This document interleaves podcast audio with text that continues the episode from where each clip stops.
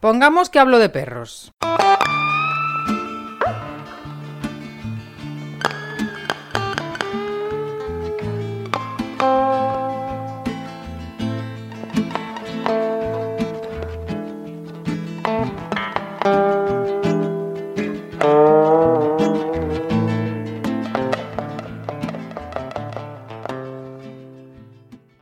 Hola a todos y bienvenidos a Pongamos que hablo de perros. Episodio 1. Esto es emocionante.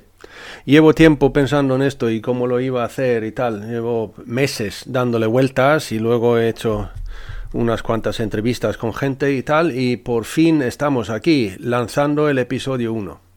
Además es eh, de cierto modo emocionante porque el episodio 1 lo hago con José Miguel Castillejo de La Brújula Canina y él tiene un, una parte importante en esto porque si no se puede claramente decir que si no fuera por él yo no estaría sentado aquí haciendo esto ahora. Y no solamente esto, pero no me dedicaría a, la educación canina profesionalmente de la manera que me he lanzado a hacer, simplemente por el hecho de que José Miguel me abrió una puerta y me hizo ver que lo que yo estaba intuyendo eh, estaba bien. Y además me dijo que debería salir de la zona de confort y lanzarme. Así que aquí estamos. José Miguel es un tío que habla muy mucho sobre las emociones en los perros y que tenemos que tener en cuenta lo que están sintiendo. Porque realmente da lo mismo si podemos ver lo que nos dicen y interpretar lo que nos están señalando y cuando nos hablan pero si no tenemos en cuenta lo que hay detrás y lo que está dentro del perro, de verdad, todo lo demás se cae por sí mismo. Y él ha montado la brújula canina, lleva unos cuantos años con ello, forma gente, forma eh, guías, propietarios, eh, referentes, como él quiere llamarlo, forma directamente a la gente que viven con sus perros, pero también hace una, parte de formación muy importante hacia nosotros profesionales en esto. Yo personalmente soy muy agradecido a José Miguel y por eso quise que este primer episodio de Pongamos que hablo de perros fuera con él. Yo disfruté mucho de tener esta charla con, con él Espero que lo podéis disfrutar vosotros también. Así que vamos allá. Con todos ustedes, José Miguel Castillejo de la Brújula Canina.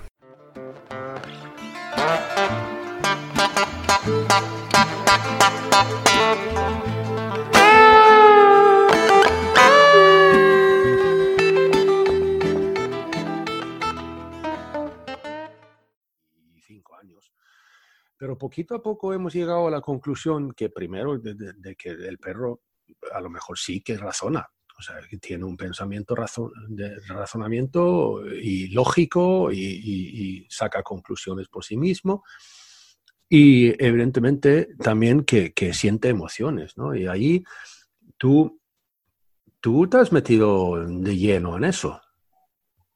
Hasta la médula hasta la sí, sí. Hasta el fondo, hasta el fondo, la verdad que sí. La verdad que para, bueno, para nuestra óptica las emociones son, son una piedra angular fundamental, probablemente la más importante, aunque aparecen otras, pero probablemente la más importante. Sí, sí, sí, porque vamos, eh, eh, como también se puede ver, como yo lo veo por lo menos hoy en día, el problema del, del perro doméstico que tenemos hoy en día, eh, el mayor problema es el estrés que están sufriendo a diario. Y ahí las emociones tienen una parte enorme, ¿no? Para poder luego eh, tratar al estrés del, perro. ¿Qué, dices ahí? Claro, Aquí sí, ¿no?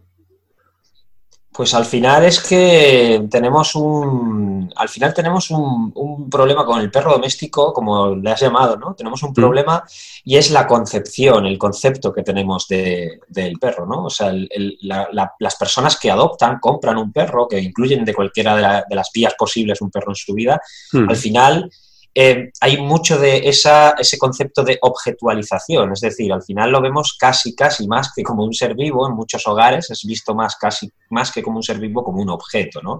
Como una cosa que siente poco, que siente las cosas más básicas, ¿no? La mayoría de las personas asumen, aceptan que su perro, pues como comentabas, tiene dolor, este tipo de cosas, pero todo como en un formato muy básico, ¿no? En un formato de, bueno, no no me compliques mucho la percepción del perro porque realmente no, lo veo así y me cuesta mucho verlo así, ¿no? Sí, ¿verdad?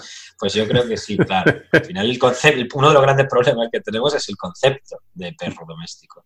Vale, porque claro, los que, los que tienen perros de trabajo, que, que trabajan con sus perros, ellos evidentemente, a lo mejor también obvia todo esto, pero, pero ahí a lo mejor tienes un perro que tiene por lo menos sus, necesidades básicas genéticas cubiertas de, algún, de alguna forma. Mientras el, perro de compañía, que además creo yo que el perro de compañía está ahí para acompañarnos a nosotros, y entonces eso es el objetivo. Entonces, nosotros, ¿para qué vamos a acompañar al, perro? ¿no?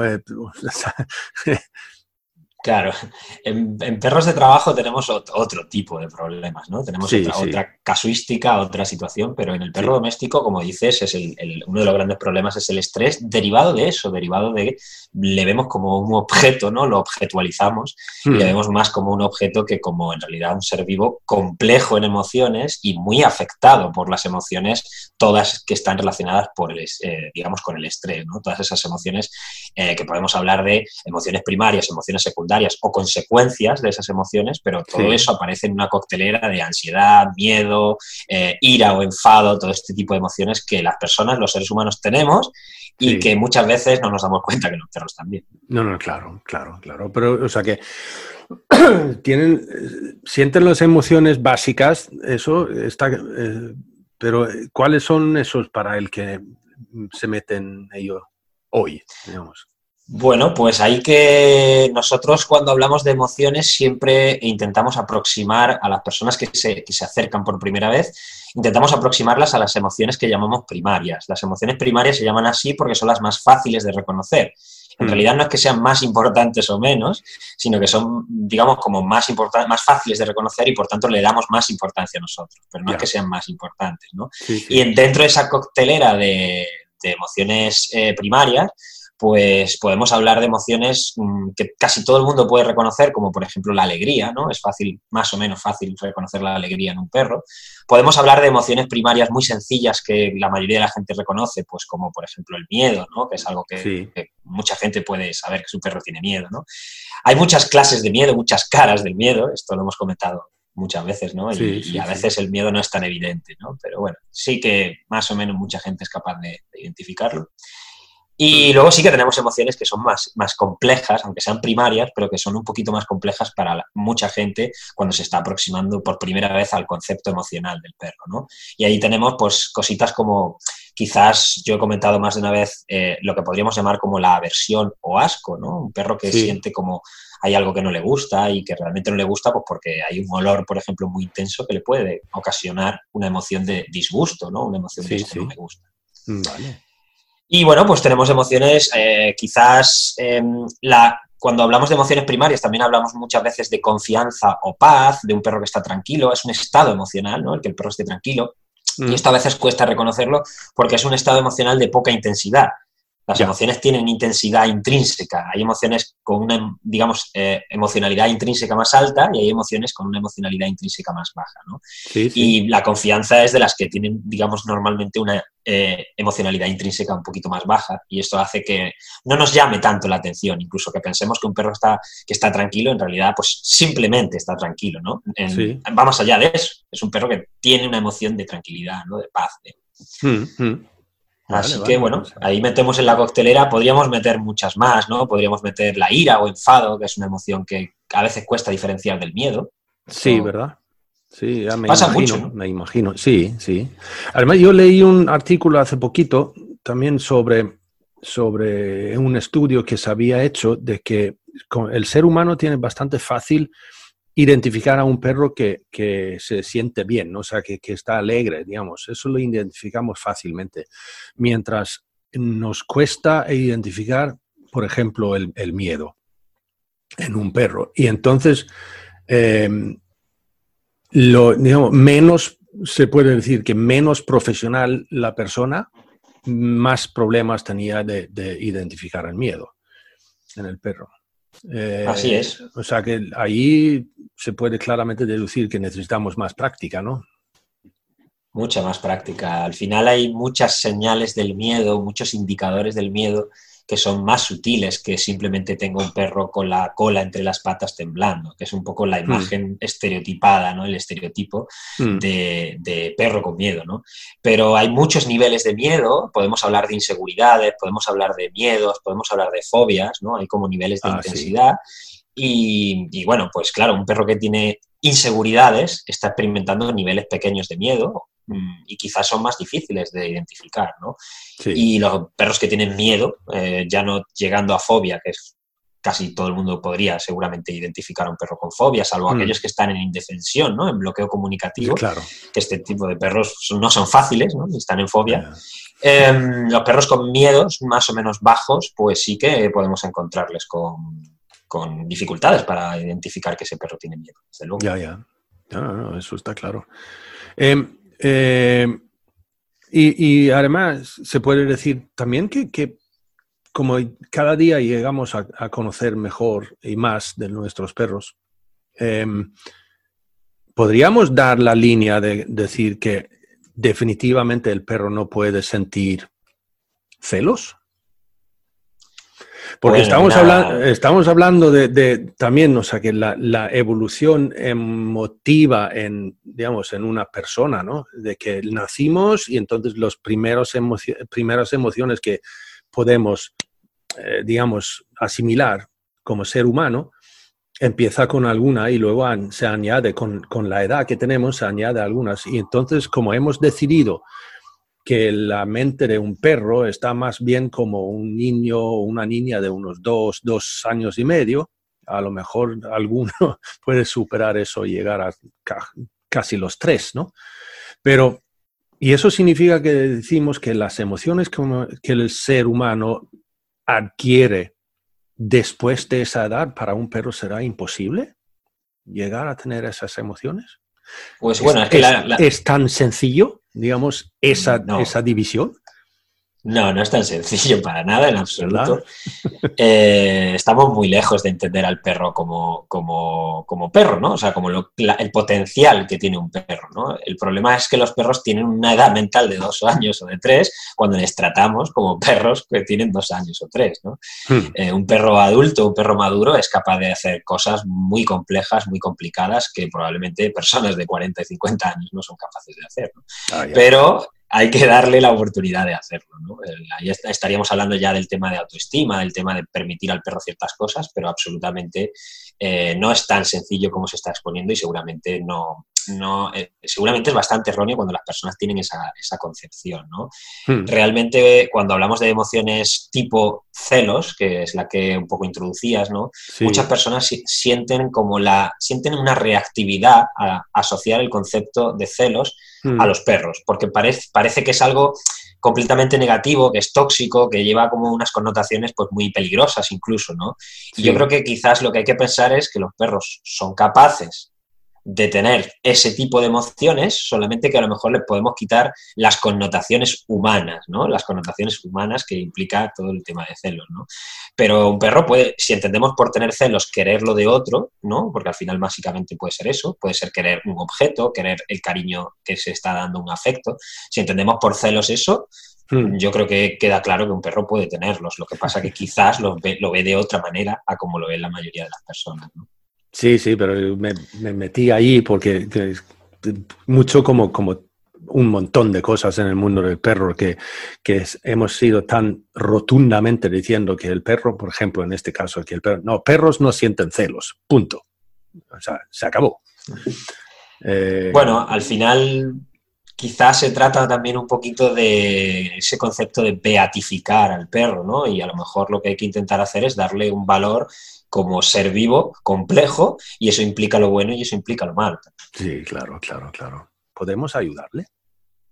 Pues por supuesto que podemos ayudarle. Nosotros utilizamos mucho un concepto que es el músculo emocional, ¿no? Ah, este concepto que hemos hablado en, algunas ocasiones, ¿no? El concepto de músculo emocional hace referencia a un entrenamiento de las emociones. Lo que pasa es que ese entrenamiento tiene que alejarse necesariamente del el papel protagonista de la persona. Es decir, el humano no es quien entrena en el fondo, sino el humano genera unas situaciones en las que el perro entrena sus emociones. El perro es el que se expresa, el que se conoce, conoce sus límites, sabe cuándo enfadarse no es una buena idea, sabe hasta cuánto enfadarse porque realmente lo ha practicado. Si hablamos por entrenamiento de emociones, tendríamos que entender este tipo de cosas, ¿no?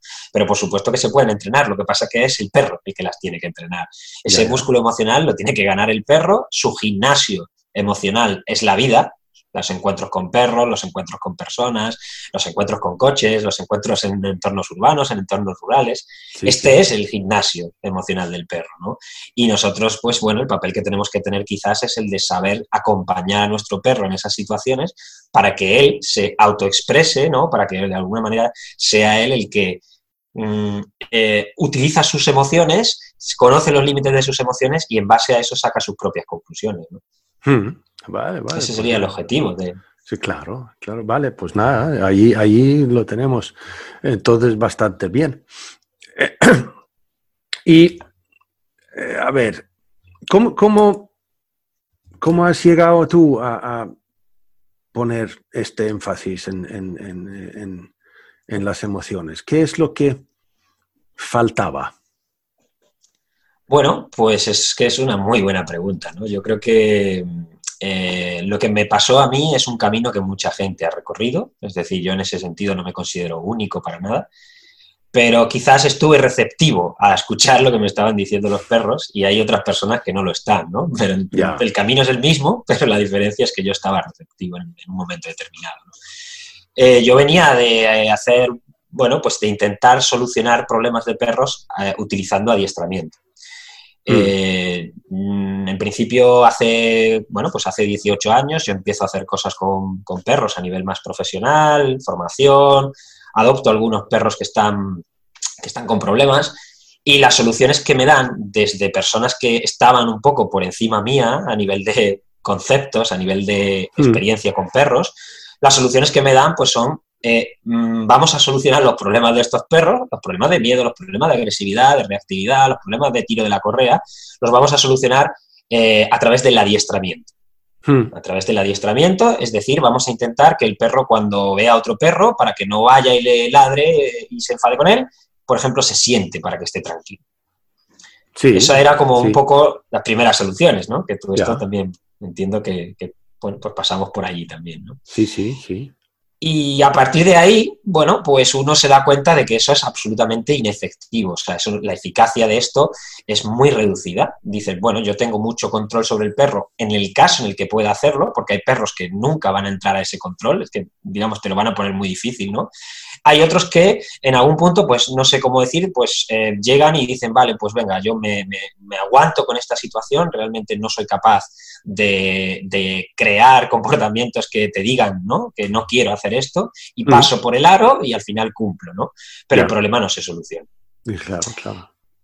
A partir de ahí, pues pasamos del camino del adiestramiento, pasamos, o de la vía del adiestramiento, pasamos a una vía un poco más mm, generosa con los perros, más benigna, en la cual, pues bueno, utilizamos comidas, salchichas, utilizamos eh, guiar al perro en, un punto bastante importante, ¿no? De, tal manera que nuestro papel es muy protagonista, ¿no? Sí. Y muchos perros, pues tampoco pasan por el aro, ¿no? Muchos perros, eh, realmente ahí estamos hablando de la visión más conductista, ¿no? De, lo que sería la educación canina, una visión conductista positiva, pero sigue siendo conductista, ¿no?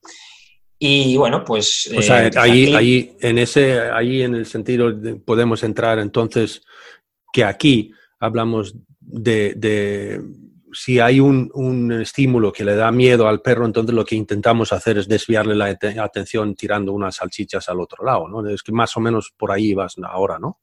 Desviarle la atención con una salchicha, como comentas, eh, intentar que el perro mire a ese objeto, a ese ser vivo y le demos un premio. podríamos hablar temas de condicionamiento clásico, condicionamiento operante, ¿no? Este tipo de términos. Sí, sí. Y básicamente lo que estamos haciendo es en el fondo, el, el trasfondo real es, si ves algo que no te gusta, sea que te dé miedo, sea que te preocupe, sea que te cabree, sea lo que sea, si ves algo que, te, que no te gusta, hmm. te voy a dar un premio, te voy a dar algo positivo para que contrarrestes la visión de aquello que no te gusta. Ya, Vale, vale. Y, esto pues tiene sus límites. Claro, y entonces el último peldaño, o hay más, pero porque hay más, hay más. Sí, sí. hay más, por eso estamos aquí. Sí. Eh, hay más. El último peldaño es decir, bueno, quizás hay algo que no estamos contemplando, que no es la conducta del perro, no es si el perro ladra a otro perro, o si el perro tira de la correa, o si el perro se enfada con una persona, quizás no es la conducta en sí que estoy viendo, no es el comportamiento externo, sino quizás es lo que está dentro del perro. Es decir, lo que está dentro del perro son las emociones. Quizás el problema está ahí. Ya. Y bueno, pues yo adopté un perrito que fue el que recientemente falleció, bueno, en la semana pasada.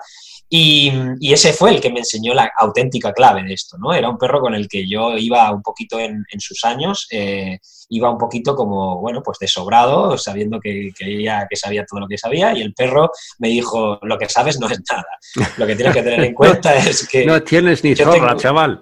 No tienes ni puñetera idea, exactamente. Eso fue lo que me, lo que me enseñó ese perro, ¿no? no vayas tan de, de altivo que te estás equivocando y que todo lo que sabes y que todo eso que has entrenado y todo esto... Bájate un poquito.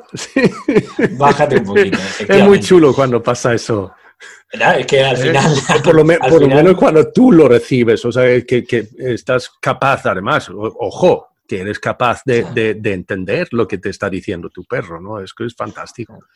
Eh, sí, eso es lo que, lo que comentaba antes, ¿no? De que, estaba, de, que me pilló en un momento receptivo, ¿no? Ah, amigo, sí, pues, sí, sí. Yo Le, escuché, y, lo que me decía era, esto que estás intentando no es válido o no es tan válido como lo que puedes llegar a hacer conmigo, ¿no? Lo que, Digamos, el nivel al que me puedes ayudar, ¿no? Y ahí aparecieron el potencial de las emociones. Pues sí, sí, vale. Qué guay.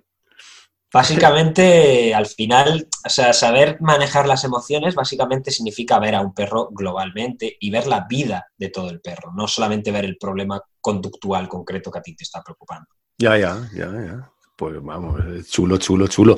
Entonces, podemos también llegar a, porque yo, yo he estado por ahí, ¿no? Eh, eh, de, lo mismo con el adiestramiento, aunque estuve muy poco, digamos, en el adiestramiento de, de obediencia clásica ¿no? que, estamos hablando. Porque sí, sí, yo he dicho a mis perros sit. Eh, y he intentado hacer el plus, pero, y pero no he llegado a mucho más lejos porque simplemente, vale, eso es personal, me aburre. Em, no, no, me divierte ni lo más mínimo eh, y no, no, pero yo creo que es porque no veo, no veo el fin, no veo por qué. ¿Por qué tengo que, entrenar a mi perro eh, a hacer un plus? Y, como yo también he llegado a la conclusión, eh, porque hice una reflexión, yo no sé si estás conmigo en ello, pero creo que sí, em, de que simplemente hacer un, preguntarme, yo me pregunté a mí mismo, em, ¿cuántas veces en mi vida con el perro se ha producido una necesidad. Necesidad me refiero a que no hay otra cosa que tengo que hacer, o sea que esto es lo que hay. La necesidad que mi perro tiene que estar sentado. Y yo lo estaba mirando y llegué a la conclusión que ninguna. O sea, de verdad, ni en el veterinario, ni, ni en, o sea, que por huevos el perro tiene que estar sentado. Pues no. Entonces es únicamente una necesidad mía. El perro, no, por el perro jamás se ha producido la necesidad que, te tiene, que se tiene que estar sentado. Y entonces me parecía a mí de que básicamente todo lo que estamos haciendo con el perro hacerle sentarse sería algo no natural. Con lo cual, para el perro, empezar a tratar un problema de la conducta en el perro o la emoción o lo que está presentando, ¿no? haciéndole sentarse, entonces estamos haciendo al perro algo que no entiende desde el principio. Y, ahí, además, yo creo que, de cierto modo, cuando hablamos de perros que se sientan perfectamente, se tienen un junto de tres leches y pasan por un camino y pueden enfrentarse con 800 perros y no suelta al junto en ningún momento.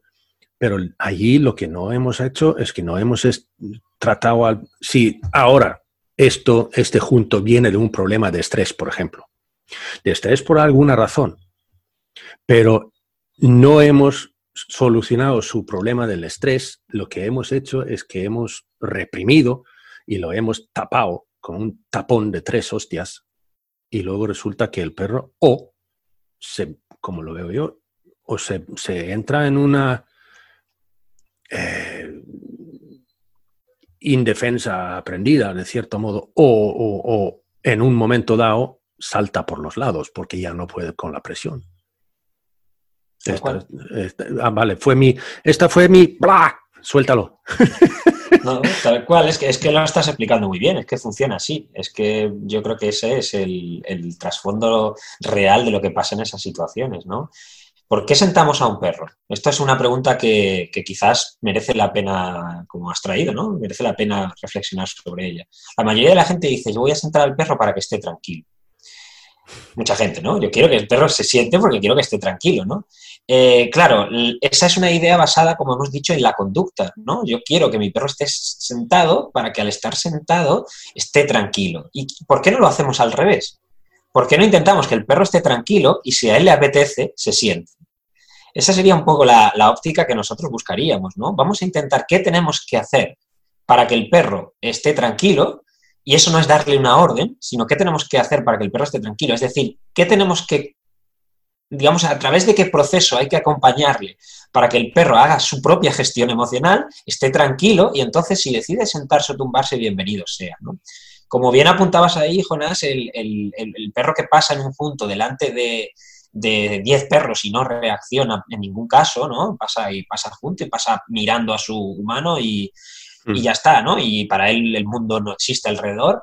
Eh, al final eh, eso no es una autogestión emocional del perro estamos controlando la conducta del perro. Y como bien indicabas, en el momento en el que ese perro se vea obligado a gestionar la situación por él mismo, en ese momento no va a haber autogestión emocional y lo que va a provocar probablemente es que va a iniciar un proceso de mordida o que va a iniciar un proceso de comunicación desproporcionada ¿no? entre los dos hmm. perros que estén interaccionando. ¿Por qué? Porque no tiene autogestión emocional, depende de que su comportamiento esté controlado por alguien, ¿no? alguien externo, para que de alguna manera sepa comportarse. Y eso creo que no es la idea, porque la idea tiene ser que el perro sepa relacionarse con otros perros por él mismo y autogestionarse sus emociones por él mismo. Vale, vale, pues eso, perfecto. Es que esa es una de las grandes es una de las grandes eh, claves ¿no? de todo esto, ¿no? ¿Por qué trabajar con las emociones? Es porque las emociones le dan al perro sus propias herramientas porque no depende de nosotros en tanta medida. Eso no significa que no tengamos una relación, no significa que seamos dos entes que pasean por separado y ya está. Sí que vamos a tener una relación, pero el perro es capaz de gestionar cosas por él mismo, que tiene que ser el objetivo. Estar mm. tranquilo si quiere estar tranquilo. Tú puedes ir a, un par, a un parque, darte un paseo por el parque y si te sientas en un banco y tu perro está tranquilo, se tumbará. Pero ¿para qué darle una orden de estar eh, tumbado, como decías, ¿no? Pues un sit, un plasto, lo que sea. ¿Para qué darle esa orden si con eso no consigue más que el perro esté tumbado como si fuera una esfinge egipcia eh, en tensión para saltar en cualquier momento con unos muelles? Eso mm. no es estar tranquilo. No, no, no. Y además, o sea, que, que, que ese eh, estado de, calma que, sea lo máximo posible producido por el mismo perro, ¿no? Eh, quiero decir que tú le puedes dar la, posibilidad de, eh, de calmarse, ¿no? Eso, lo, eso ahí podemos entrar nosotros, pero luego el proceso de entrar en un estado de calma, si lo puede hacer el perro mismo, eh, como lo veo yo, muchísimo mejor. Eh, porque ahí, ahí es el beneficio claro es, en, en, el perro, ¿no?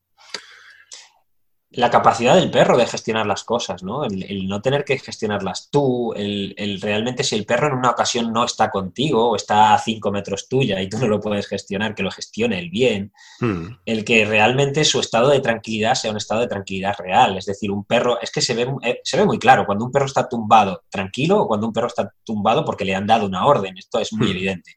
Entonces, tú puedes ir por, dando un paseo por, un parque o vas a una escuela de educación canina y te das un paseo y ves cuando un perro realmente decidió tumbarse a descansar o cuando esa, esa posición, esa postura de tumbado le está suponiendo más estrés incluso que estar de pie. Mm, ya, lo comentamos hace en, una ocasión eso de que eh, le tuve eh, una vez, pero le dije a unos, vale, pues em, puedes hacer que, tu perro se sienta. Eso es claro, fácil. sit. Y el perro. Y sentado. Pero como yo le dije, pues vale, pero no está sentado. ¿Le puedes hacer sentarse? ¿Cómo, ¿Cómo, que no está sentado? no, vale, vale. Entonces saqué una foto de Usain Bolt en, en, las, en, las, en la salida, ¿no? Y dijo, pues, ese este perro es Usain Bolt aquí. O sea, está en un estado, yo me, refiero a sentarse. O sea, con una orden realmente podemos decirle al perro, siéntate y esté tranquilo y, y calmado, pero ya. Pues no. Es imposible. No, eso es un proceso. Es imposible. Ya, claro. Es como si le dices a un niño, ¿no? Cuando tenemos en, educación infantil y todo esto, ¿no? Como si le coges a un, imaginaros que cogemos a un niño, lo sentamos en una silla un hmm. niño de pocos años, ¿vale? Lo sentamos en una silla y le decimos que se quede allí quieto cuando el niño no está en la actitud para... Eso es, está abocado al fracaso, eso es, va a terminar con el niño pataleando, llorando, tirándote las cosas de la cabeza. Hmm. Esto es exactamente lo mismo, un perro que está nervioso o que no está del todo tranquilo o que necesita estar de pie porque le apetece simplemente estar de pie, tú le sientas, estás generando una conducta obligada que no está relacionada digamos, no está relacionada con las emociones que ese perro está sintiendo, ¿no? Y de hecho eso es muy tóxico, que tu comportamiento esté disociado, separado de tu emoción, eso es súper tóxico, ¿no? pues sí, sí, claro que sí, claro que sí. Y de hecho, pues yo también estuve, estuve en el monte aquí con el, el eh, Pocho, que el ansioso mío, como digamos, y eh, estuvimos ahí arriba y de repente eh, estábamos dentro de una nube y teníamos muy poca visibilidad, pero y en un momento dado pasa un, cabrón, o sea, una, cabra montesa macho, eh, pasó con sus cuernos impresionantes, pero justito delante de nosotros y bajaba por el monte. Y Pocho fue detrás. A mí eso no me importa ni lo más mínimo porque sé que el, cabrón eh, allí se aleja cuando quiere, no tiene ni... No, ya, hombre, está en su terreno y el mío no tiene ni zorra. Así que no me importa, así que le dejo ir detrás. Y se fue detrás y muy chulo, eh, en un momento dado, en el otro lado, oigo el rebaño que baja por el otro lado. Y lo que yo deduzco de ahí es que el macho lo que ha hecho es que ha desviado la atención del perro del, del depredador, ¿no? O sea, de su manada o su rebaño. Y desvió al perro por un lado y entonces el rebaño podía bajarse por el otro. Pero bueno, a donde iba es que Pocho luego volvió. En un estado de, mira, de excitación, de estrés, bueno, pero vamos, y parecía el más feliz del mundo, seguramente lo estaba, de cierto modo, aunque frustrado porque no podía coger al, al cabrón, pero vino con un estado de estrés tan enorme. Así que allí mismo, en ese mismo momento, lo que hice yo era simplemente sentarme. O sea, me senté, no le dije nada ni nada, me senté ahí y esperé unos 20 minutos o algo así, hasta que él ya había podido bajar, el ritmo de todo, ¿no? Y eso tardó ese, ese, ese tiempo. Claro, al final o sea, em, a, dónde voy, allí mismo, si yo le digo a él, sit. no. Pero bueno. Te, puede, llegar a hacer caso, ¿no? no, a lo mejor se sienta, eso sí. Pero, pero, no tiene ningún resultado positivo, desde luego que no. y, no, y no, le, no le baja la tensión, no le, no le hace absolutamente nada en ese sentido. Exactamente. Y, has tocado una cosa muy, Perdón, adelante. No, no, no, y ahí, o sea, mientras yo estaba sentado los primeros 15 minutos, él estaba dando vueltas alrededor mío, ¿eh? O sea, que, pero, y con la nariz intentando buscar el rastro de otro, yo qué sé qué, pero bueno, y poquito a poco la intensidad esa va bajando, y al final estaba tumbado a mi lado. Pero... Tumbado de verdad. Sí, sí, sí, sí. Tumbado porque quería, porque se sentía cómodo ahora. Claro. Has tocado una cosa muy chula, Has tocado con ese ejemplo, yo creo que algo que cuando hablamos de emociones tenemos que, comentar y yo creo que es muy importante, ¿no? Un perro que está con un estado emocional de alto estrés o con un estado de alta ansiedad, en definitiva con, con un punto de alta emocionalidad, ¿no? Sea de la emoción que sea, yo creo que todo el mundo tiene que entender que probablemente su capacidad, siempre lo hablamos, pero es muy importante recordar esto, su capacidad cognitiva se va a ver reducida de una manera muy importante. Es decir, un perro que está con una alta emocionalidad, sea con mucho miedo, con mucho estrés, con mucha ansiedad, con mucha ira, con mucho de lo que sea, de las emociones que hemos comentado, de todas las que podríamos llegar a comentar, ¿no? Un perro que mm. tiene una alta emocionalidad, sus procesos de, de cognición, sus procesos cognitivos, su capacidad de aprendizaje, su capacidad para razonar, está muy mermada, está muy reducida. Y esto eh, significa que muchas veces eh, trabajamos eh, los perros, los trabajamos en situaciones que tienen alta emocionalidad, que le provocan alta emocionalidad y por tanto no aprenden nada. Tú llevas a un perro a una situación de trabajo, por ejemplo, con otros perros, porque tiene problemas con perros, y si no manejas las emociones y solo la conducta, que es un poco el objetivo de esta reflexión, ¿no? Mm. Si solo manejas la, la conducta y no las emociones, te vas a dar cuenta de que ese perro no va a aprender nunca a gestionar esa situación, porque a lo mejor la emocionalidad tan alta no la estás gestionando bien, no estás sabiendo llevar a tu perro a una situación que le permita ser mucho más racional y mucho menos emocional. Y lo enlazo con tu, con tu ejemplo de, la escapada, ¿no? Con el cabrito y tal, porque en el fondo eh, está muy relacionado con la, darle una orden ahí, ¿no? Igual ni te escucha, igual aunque suponiendo que, te escuche, no tiene la capacidad para razonar y decir, ah, que me tengo que sentar. No, estoy en un punto en el que yo no estoy para recibir información. Yo, ahí en ese mismo momento, cuando él volvió a mí, yo, ahí estaba el tío con la mente en blanco, pero ¡pum!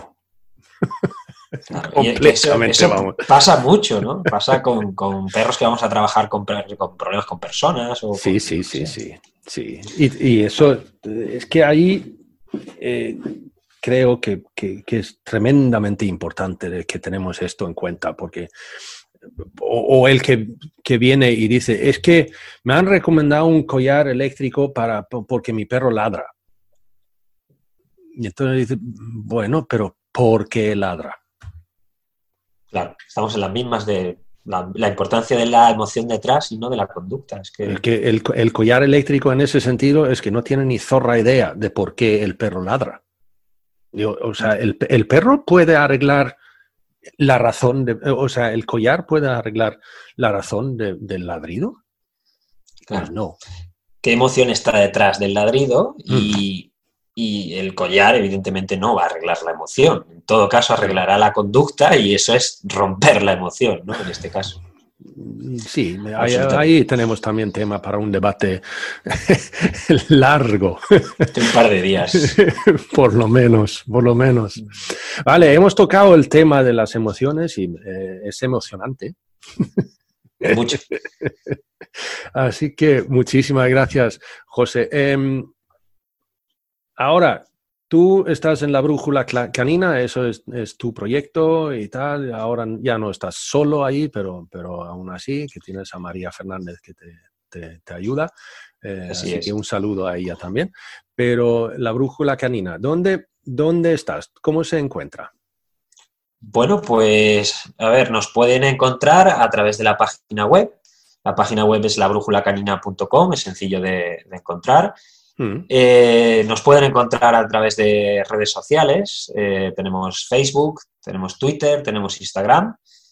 Algunas están más trabajadas que otras porque las hemos ido como construyendo en base al tiempo, ¿no? Empezamos con Facebook y luego nos fuimos añadiendo al resto de, redes sociales. Entonces, bueno, vamos, vamos, vamos, digamos, construyendo sobre lo que vamos pudiendo tener tiempo. ¿no?